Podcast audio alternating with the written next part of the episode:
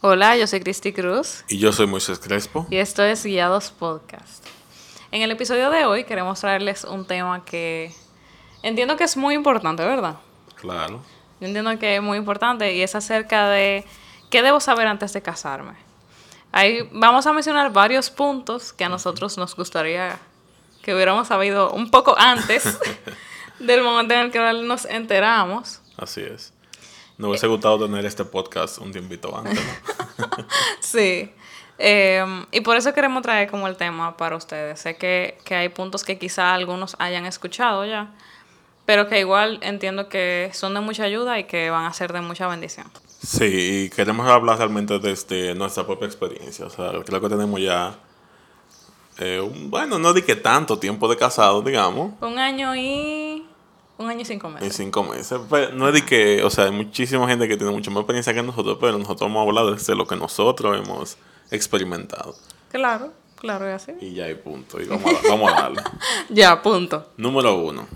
Yo creo que este es un tema que nosotros los cristianos, ¿verdad? Le damos mucha relevancia. Sí, sí. No sé si, eh, o sea, desde la perspectiva de los tigres, ¿verdad? Es así. No sé si desde la, desde las mujeres es lo mismo y lo hablan tanto como los tigres hablan antes de, de que llegue el momento. Pero el punto número uno es el sexo no lo es todo. Claro, yo siento que como los cristianos eh, obedecemos a Dios en eso de que, ok, tenemos que esperar al matrimonio para tener relaciones. Creo que cuando ya él se está acercando la fecha, uno comienza a pensar mucho más en ese tema. Así es. Y eso me recuerda mucho a un refrán que mi papá me decía, porque para que ustedes sepan, antes de Moisés y yo casarnos, eh, a mí, se- a nosotros se nos presentó una oportunidad de trabajo fuera del país, que era con mi amiga Yanil. Pero yo me iba a quedar con ella todo el tiempo y Moisés iba a quedar con el novio. Entonces, o sea, Yanil llamó a mi papá y todo, le dijo, no, ella va a estar conmigo, yo no voy a dejar que ellos estén juntos, ni siquiera, ni nada así. Mi papá le dijo, no. Y él me dijo a mí, Cristi, ¿En qué momento es que más tú sientes que se te va a salir la pipí cuando tú, vas, cuando tú tienes ganas de, de ir al baño? Oigan eso, sí. Ah, Y yo dije, ¿qué? Y él me dijo, cuando ya tú estás llegando al baño, ahí es que de verdad te da ganas de hacer pipí. Y yo dije, ok, ¿qué tiene que ver eso? Y me dijo él, bueno, que ya como ustedes se van a casar pronto, las tentaciones son más. Entonces, yo te voy a ayudar y yo no te voy a dejar ir. Y yo como que, bueno, ok, no hay problema. Al final Moisés fue, otra persona hizo la fotografía. Pero yo entiendo, o sea, yo, ent- aunque no tenía sentido, ¿verdad? El refrán, yo entiendo lo que él, lo que él quería decir. Él- Y yo, al yo final- entiendo que lo hizo por razón de, de cuidarnos más que otra cosa. Sí, sí, En el claro. momento yo no lo entendí porque yo como que, ah, yo quería hacer ese viaje contigo, pero...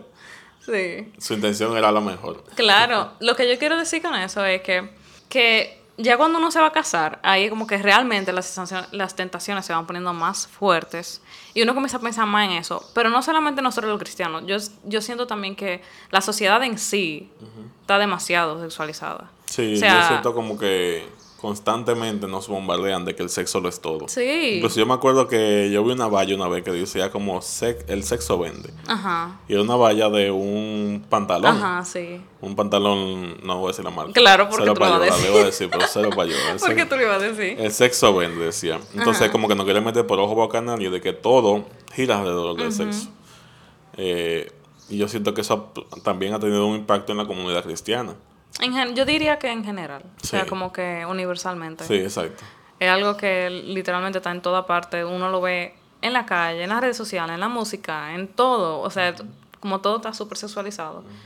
Incluso yo he escuchado personas que dicen que si no podían tener sexo con su pareja, entonces preferían no estar con su pareja. Exacto. Y eso para mí, como cuando lo dicen, yo me quedo como que, wow, ¿y por qué tu pareja sigue contigo si tú estás diciendo eso? Que se supone que ustedes tienen que, o sea, el amor debe de vencer todo, de Ike.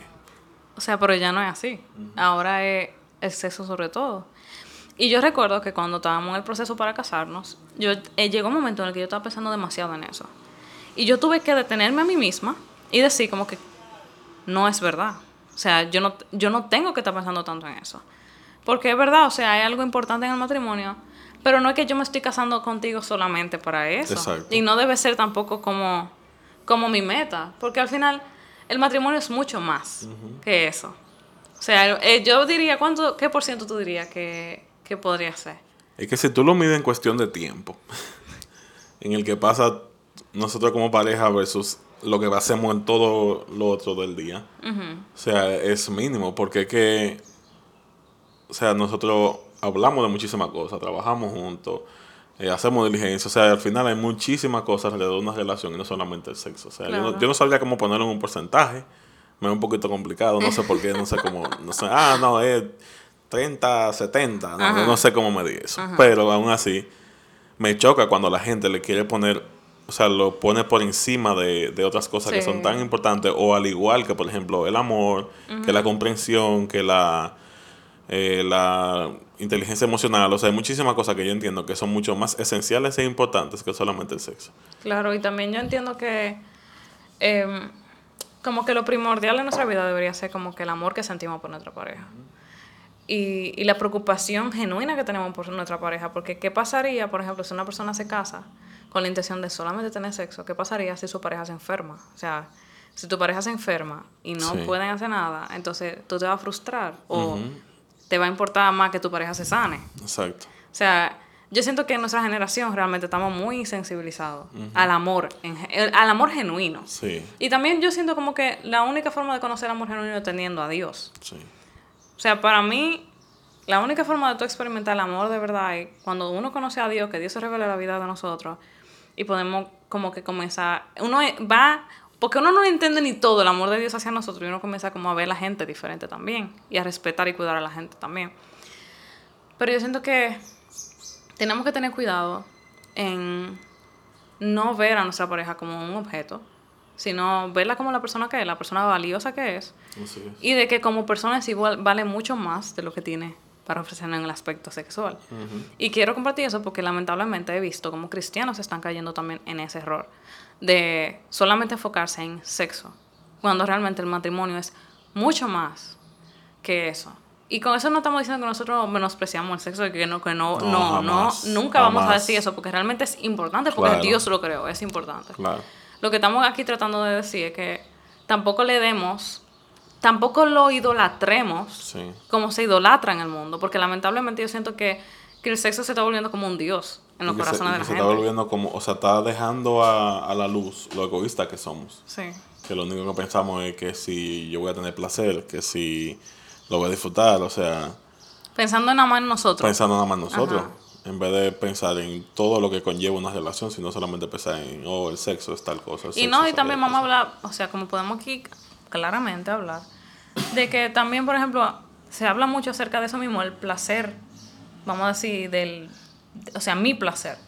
Cuando debería, las cosas fluyen mejor cuando uno piensa más, más en el de mi pareja. O sea, Así es. cómo yo puedo agradar a mi pareja hoy, cosa. Sí, que yo puedo, o sea, que yo puedo planificar para mi pareja hoy, para que podamos disfrutar juntos de ese momento, en vez de hacerlo algo tan egoísta.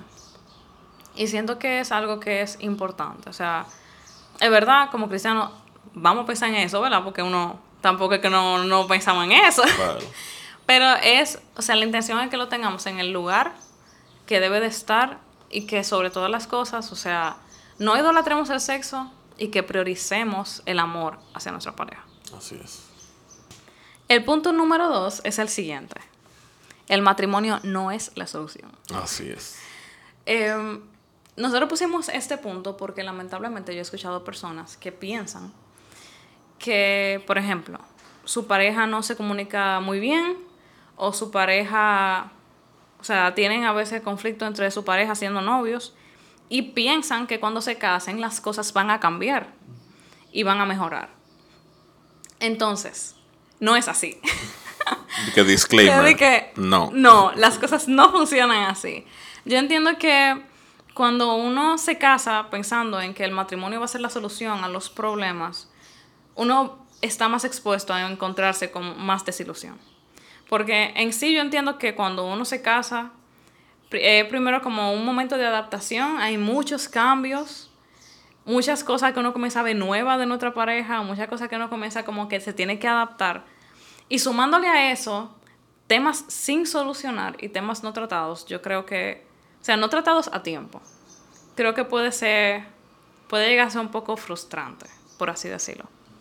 Entiendo que si hay algo que tú estás viendo en tu relación o en tu pareja que te gustaría que fuera de una forma distinta o que están teniendo muchos problemas, la comunicación no fluye, no se están escuchando, no están hablando de la forma adecuada, no están solucionando los problemas de una forma adecuada. Es bueno que lo trabajen desde el noviazgo para que así cuando estén en el matrimonio ya sepan manejarlo de una forma más llevadera, por Claro. así decirlo. Claro, y eso es lo más importante, como tú puedes darte cuenta de las de los problemas que haya. Y tú puedes entonces trabajarlo, o sea, lo, lo ideal es eso, pero yo siento que hay gente que a veces ven la relación y ven que la relación no funciona y aún así como que la dan el paso para el matrimonio. Sí, es verdad. Porque como tú, dices- tú dices, entienden que eso va a solucionar todo. Y lamentablemente tenemos para decirte que el matrimonio no soluciona nada. Claro. O sea, conocemos personas que se han casado para arreglar la relación o se han casado simplemente porque tienen un hijo de por medio y al final no funciona por eso mismo, porque el matrimonio no soluciona nada.